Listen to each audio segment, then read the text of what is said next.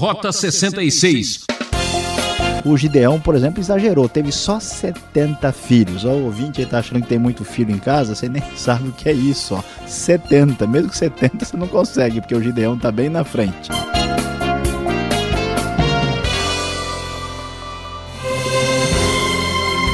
Estamos chegando com mais um programa Rota 66. Muito obrigado por sua audiência e carinho.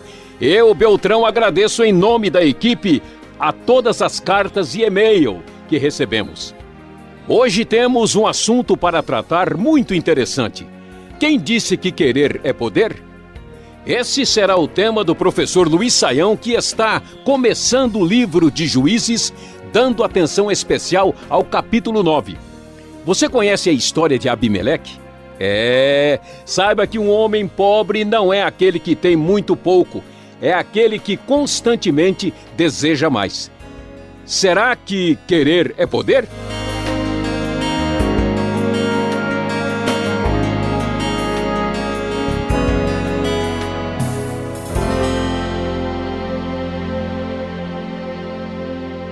Vamos falar sobre a história de um homem chamado Abimeleque e o nosso tema será Quem disse que querer é poder? Talvez você já ouviu falar muitas vezes que querer é poder. Será que é verdade? Hoje vamos ver se isso acontece na vida de um homem que queria muito ser o rei que queria ser o dono da situação é a história de Abimeleque, filho de Gideão. E confira comigo na nova versão internacional da Bíblia o que o texto tem a nos dizer. Abimeleque, filho de Jerubal, foi aos irmãos de sua mãe em Siquém e disse a eles e a todo o clã da família de sua mãe: Perguntem a todos os cidadãos de Siquém o que é melhor para eles, ter todos os setenta filhos de Jerubal governando sobre eles ou somente um homem. Lembrem-se de que eu sou sangue do seu sangue. Os irmãos de sua mãe repetiram tudo aos cidadãos de Siquém, e estes se mostraram propensos a seguir Abimeleque, pois disseram: Ele é nosso irmão. Deram-lhe setenta peças de prata tiradas do templo de Baal-Berite, as quais Abimeleque usou para contratar alguns desocupados e vadios que se tornaram seus seguidores foi à casa de seu pai em Ofra e matou seus setenta irmãos, filhos de Jerubal, sobre uma rocha. Mas Jotão, o filho mais novo de Jerubal, escondeu-se e escapou. Olha só, parece filme. É impressionante a história que estamos vendo aqui. Abimeleque, filho de Gideão, que tinha 70 filhos. Veja só que a poligamia não dava bons resultados. Todas as histórias de famílias polígamas da Bíblia mostram a competição e a confusão familiar. E aqui não é diferente. Abimeleque, tendo o apoio dos seus irmãos por parte de mãe, pelos seus parentes mais próximos, quer continuar uma espécie de dinastia a partir de Gideão. Ele então quer tomar o poder. Gideão nunca planejou fazer isso, mas ele quer dominar a situação e, para fazer isso, provoca uma rebelião e olha só que coisa horrível: mata todos os seus irmãos. A Bíblia é um livro muito atual, ela fala da verdade dos problemas humanos de uma maneira direta e objetiva. Quando a gente lê a Bíblia, parece que estamos vendo até mesmo as notícias do dia a dia. Então todos os cidadãos de Siquém e de Bet Milo reuniram-se ao lado do carvalho junto à coluna de Siquém para coroar Abimeleque rei. Mas lembre-se, no meio da trama, da confusão, desse desejo de querer ter poder sem de fato ter condições de tê-lo, um filho de Gideão, o Jotão, o filho mais novo, consegue escapar. E o texto diz: Quando Jotão soube disso, subiu ao topo do monte Gerizim e gritou para eles: Ouçam-me, cidadãos de Siquém, para que Deus os ouça. Certo dia as árvores saíram para ungir um rei para si. Disseram à oliveira: Seja o nosso rei. A oliveira, porém, respondeu: Deveria eu renunciar ao meu azeite? com o qual se presta honra aos deuses e aos homens para dominar sobre as árvores? Então as árvores disseram à figueira: Venha ser o nosso rei. A figueira, porém, respondeu: Deveria eu renunciar ao meu fruto saboroso e doce para dominar sobre as árvores? Depois as árvores disseram à videira: Venha ser o nosso rei. A videira, porém, respondeu: Deveria eu renunciar ao meu vinho, que alegra os deuses e os homens, para ter domínio sobre as árvores? Finalmente, todas as árvores disseram aos espinheiro: Venha ser o nosso rei. O espinheiro disse às árvores: Se querem realmente ungir-me rei sobre vocês, venham abrigar-se à minha sombra. Do contrário, sairá fogo do espinheiro e consumirá até os cedros do Líbano. Observem só que numa figura literária muito interessante, nós vamos observar Jotão fazendo essa espécie de alegoria aqui, falando de uma maneira direta contra as pretensões de Abimeleque que queria ser o rei. Abimeleque é comparado ao espinheiro que não tem condições de ser rei de árvore nenhuma. E Jotão prossegue: será que vocês agiram de fato com sinceridade? Quando fizeram Abimeleque rei, foram justos com Jerubaal e, Jerubaal e sua família, como ele merecia? Meu pai lutou por vocês e arriscou a vida para livrá-los das mãos de Midian. Hoje, porém, vocês se revoltaram contra a família de meu pai, mataram seus setenta filhos sobre a mesma rocha e proclamaram Abimeleque, o filho de sua escrava, rei sobre os cidadãos de Siquém pelo fato de ser irmãos de vocês. Se hoje vocês de fato agiram com sinceridade para com Jerubaal e sua família, alegrem-se com Abimeleque.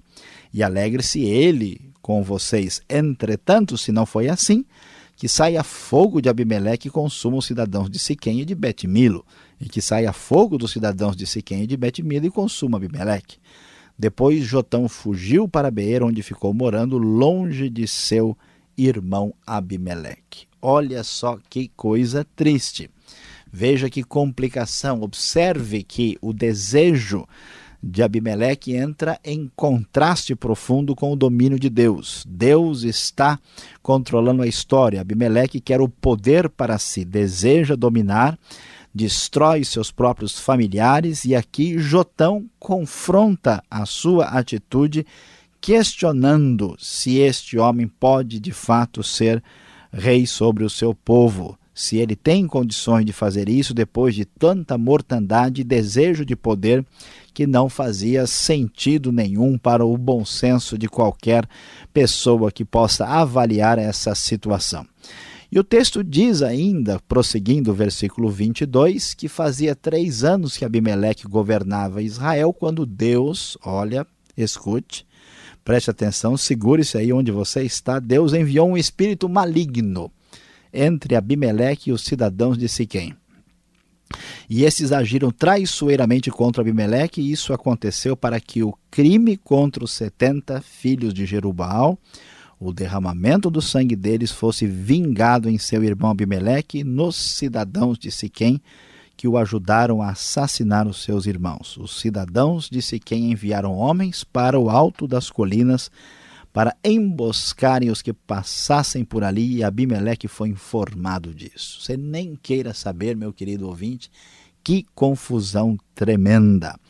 Deus tem o poder, inclusive o poder sobre espíritos maus e na sua ação soberana trazendo uma espécie de julgamento sobre Abimeleque e os cidadãos de Siquém, houve ali uma confusão, uma atitude de desentendimento entre eles. E aí a história vira uma grande confusão de matança e de perseguição nos textos que nós vamos observar mais adiante. Há uma grande batalha, há uma grande luta entre as pessoas por causa dessa situação que vamos encontrar aqui. Aparece um homem chamado Gaal, filho de Ebed, que é o pivô dessa situação, ah, de acordo com o que o texto do capítulo 9 de Juízes nos informa. Gaal e também Zebul aparecem aqui. O texto diz ah, o seguinte na continuidade da leitura. Assim Abimeleque e todas as suas tropas, diz o verso 34, partiram de noite e prepararam emboscadas perto de Siquém em quatro companhias. Ora, Gaal, filho de Ebed, tinha saído e estava à porta da cidade quando Abimeleque e seus homens saíram da sua emboscada. Quando Gaal os viu, disse a Zebul: Veja, vem gente descendo do alto das colinas. Zebul, porém, respondeu: Você está confundindo a sombra dos montes com homens. Mas Gaal tornou a falar: Veja, vem gente descendo da parte central do território e uma companhia está vindo pelo caminho do carvalho dos adivinhadores. Disse-lhe Zebul: Onde está toda aquela sua conversa? Você dizia: Quem é Abimeleque para que o sirvamos? Não são estes os homens que você ridicularizou? Saia e lute contra eles. Então Gaal conduziu para fora os cidadãos de Siquém e lutou contra Abimeleque. Abimeleque o perseguiu e ele fugiu. Muitos dos homens de Siquém caíram mortos ao longo de todo o caminho até a porta da cidade. Abimeleque permaneceu em Arumá e Zebul expulsou Gaal e seus parentes de Siquém. No dia seguinte, o povo de Siquém saiu aos campos e Abimeleque ficou sabendo disso. Dividiu os seus homens em três companhias e armou emboscadas no campo. Quando viu o povo saindo da cidade, levantou-se contra ele e atacou. Abimeleque e as tropas que estavam com ele avançaram até a porta da cidade. Então duas companhias avançaram sobre os que estavam nos campos e os mataram. E Abimeleque atacou a cidade o dia todo até conquistá-la e matar o seu povo. Depois destruiu a cidade e espalhou sal sobre ela. Que coisa impressionante! Como é que pode o poder produzir tanta desgraça, mortandade e maldade? Quando eles ficaram sabendo disso, os cidadãos que estavam na torre de Siquém entraram na fortaleza do templo de Alberite. Quando Abimeleque soube que se haviam reunido lá, ele e todos os seus homens subiram o monte Zalmon, ele apanhou um machado, cortou um galho de árvore e o pôs nos ombros. Então deu esta ordem aos homens que estavam com ele: Rápido, façam o que estou fazendo. Todos os homens cortaram galhos e seguiram Abimeleque e empilharam os galhos junto à fortaleza e a incendiaram. Assim morreu também o povo que estava na torre de Siquém e cerca de mil homens e mulheres. A seguir, Abimeleque foi a Tebes, sitiou-a e conquistou-a, mas dentro da cidade havia uma torre bastante forte, preste bem atenção, para a qual fugiram todos os homens e mulheres, todo o povo da cidade. Trancaram-se por dentro e subiram para o telhado da torre. Abimeleque foi para a torre e atacou-a, e quando se aproximava da entrada da torre para incendiá-la, uma mulher jogou uma pedra de moinho na cabeça dele e lhe rachou o crânio. Que coisa horrível, mas é verdade. Imediatamente ele chamou seu escudeiro e lhe ordenou: Tire a espada e mate-me, para que não digam que uma mulher me matou. Então o jovem o atravessou e ele morreu. Quando os israelitas viram que Abimeleque estava morto, voltaram para casa. Assim Deus retribuiu a maldade que Abimeleque praticara contra seu pai, matando seus setenta irmãos. Deus fez também homens, os homens de Siquém pagarem por toda a sua maldade, a maldição de Jotão, filho de Jerubal, caiu sobre eles. Então veja só que querer não é poder.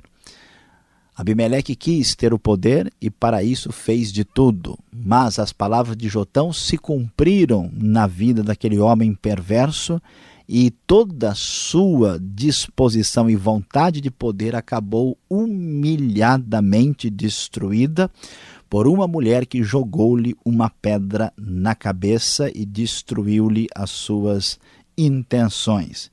Aquele homem que se achava o máximo, que fez tanto mal, desejoso de poder, não chegou a lugar nenhum. Vemos aqui que a grande verdade é querer, e principalmente querer poder, nem sempre ou quase nunca é poder de fato.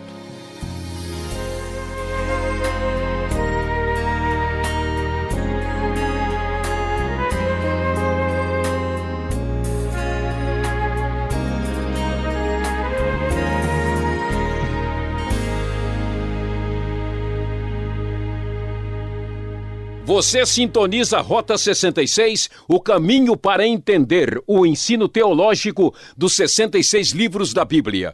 Estamos no Antigo Testamento estudando Juízes, capítulo 9. Tema da aula: Quem disse que querer é poder? Produção e apresentação de Luiz Saião, criação e redação Alberto Veríssimo e na locução Beltrão. Marque lá Caixa Postal 18.113, CEP 04626-970, São Paulo, capital. E-mail rota66 arroba transmundial.com.br. Essa é uma realização transmundial. Você tem dúvidas? Então acompanhe as perguntas e respostas.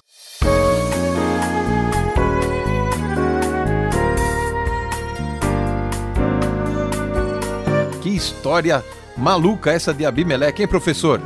Agora eu quero começar com uma pergunta técnica no verso 2 do capítulo 9.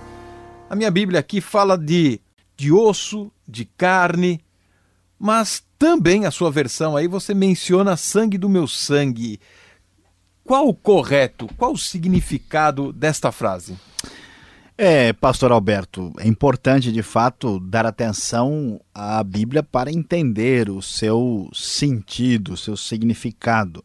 Quando lemos aí no versículo 2 do capítulo 9, nós vamos encontrar a seguinte frase, né, dita por Abimeleque: Lembrem-se de que eu sou sua carne e seu osso que quer dizer isso? Né? Em português, se você falar que alguém é osso do outro, não dá para entender nada. Né? Osso duro de roer. Osso duro de roer, um osso na garganta, né? não quer dizer absolutamente nada. Então, a nova versão internacional, para que o sentido seja entendido, ela usa uma expressão equivalente em português, porque essa frase quer dizer: lembrem-se que eu sou parente próximo de vocês.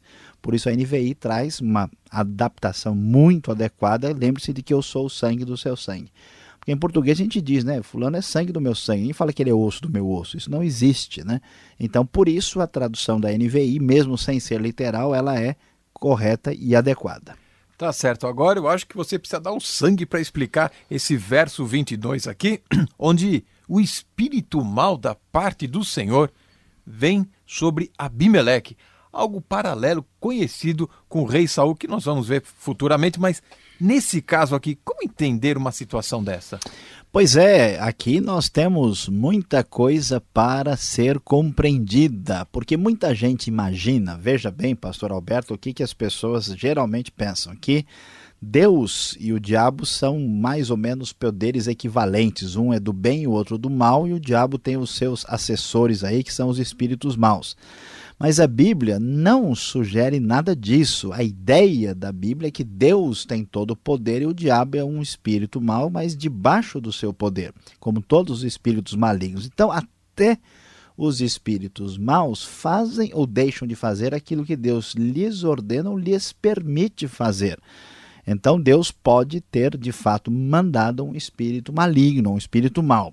O grande problema é saber se esse espírito mau é um demônio mesmo, porque às vezes um espírito mau pode ser um espírito que causa ruína, um espírito que causa destruição e não necessariamente um demônio. Por exemplo, o anjo da morte, que aparece lá em Êxodo, ele é um espírito que causa morte e destruição, mas não é um espírito mau no sentido de um espírito perverso ou demoníaco, né?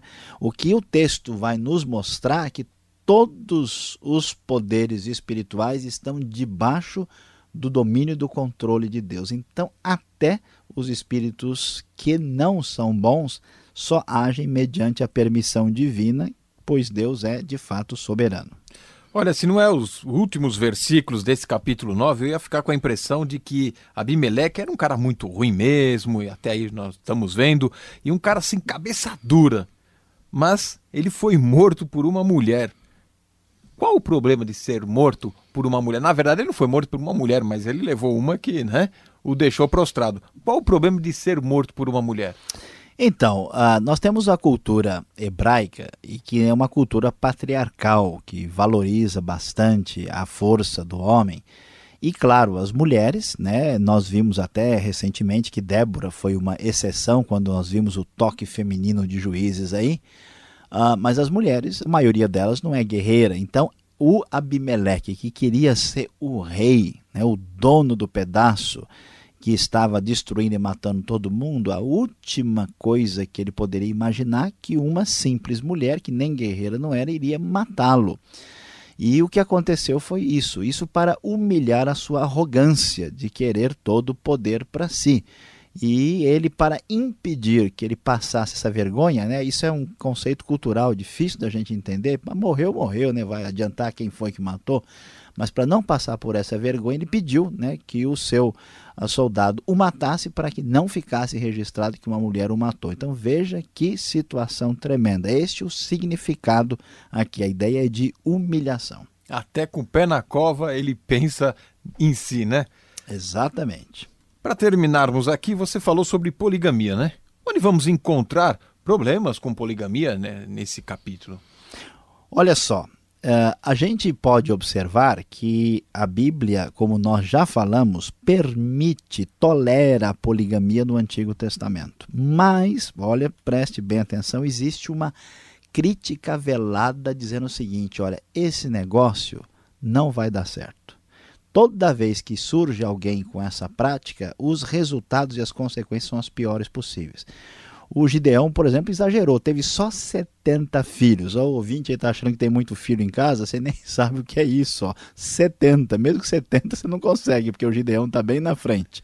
E aí, o que acontece nesse caso? Nós vemos que são muitas mulheres diferentes, muitas mães, e o nosso conhecido aí cidadão, o senhor Abimeleque, ele junta o clã da família dele e parte para uma guerra. Isso não é verdade só na Bíblia. Em muitas monarquias, em muitos casos na história da humanidade, a gente vê guerras de decorrentes dessas relações aí de famílias polígamas. Isso não dá certo. Por isso que quando Deus fez, ele fez Adão e Eva e nada diferente disso. Então é isso mesmo. Deus criou Adão e Eva, não criou Adão e Evas, né? E nem Eva e Adões, porque não foi o plano original de Deus. O ser humano sempre tenta dar um ajuste, talvez usar de uma criatividade indevida para interferir no modelo original de Deus. À primeira vista, no primeiro momento, até parece que a situação vai funcionar mas nós vamos descobrir que isso não funciona, não é o adequado. O ideal, mesmo de acordo com o plano de Deus, é o marido, a mulher e os filhos nessa unidade familiar devidamente planejada pelo Criador. E a gente vai mais uma vez enfatizar a verdade. Toda vez que a alternativa poligamia se estabeleceu na história de Israel, nós vemos muitos problemas e muitas complicações durante todo o processo. Isso vai ser visto até no Novo Testamento, por exemplo, quando a gente analisar a situação da família de Herodes. Então, vamos seguir pelos caminhos que Deus nos apresenta na sua palavra. É como diria um amigo meu, Saião, uma esposa, uma mulher já tem que merecer tanta atenção, imagine para 70. Aí fica difícil mesmo, né? Obrigado pela explicação, você continue sintonizado, vem agora a aplicação do estudo para você.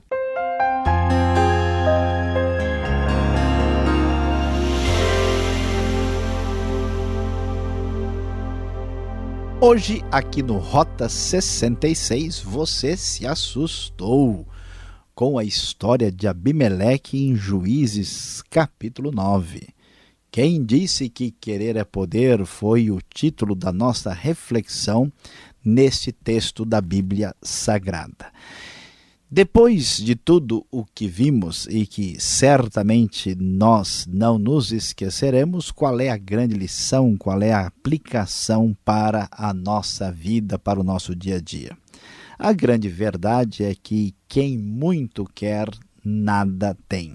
Um dos maiores problemas da humanidade é o desejo desmedido de poder que toma conta de tantas pessoas e destrói vidas e famílias. É isso que vemos na vida de Abimeleque, o homem que, para chegar ao poder, matou irmãos, destruiu milhares de vidas e acabou destruindo a sua própria vida. Como você tem enxergado a realidade, meu querido ouvinte, preste bem atenção e não se esqueça dessa lição. Quem muito quer, nada tem. E assim vamos terminando mais um Rota 66 que teve na mesa de som Paulo Batista. Temos um novo encontro nessa sintonia e horário. Quem se despede é Beltrão lembrando. Clique no site transmundial.com.br e saiba mais sobre esse trabalho. Aquele abraço.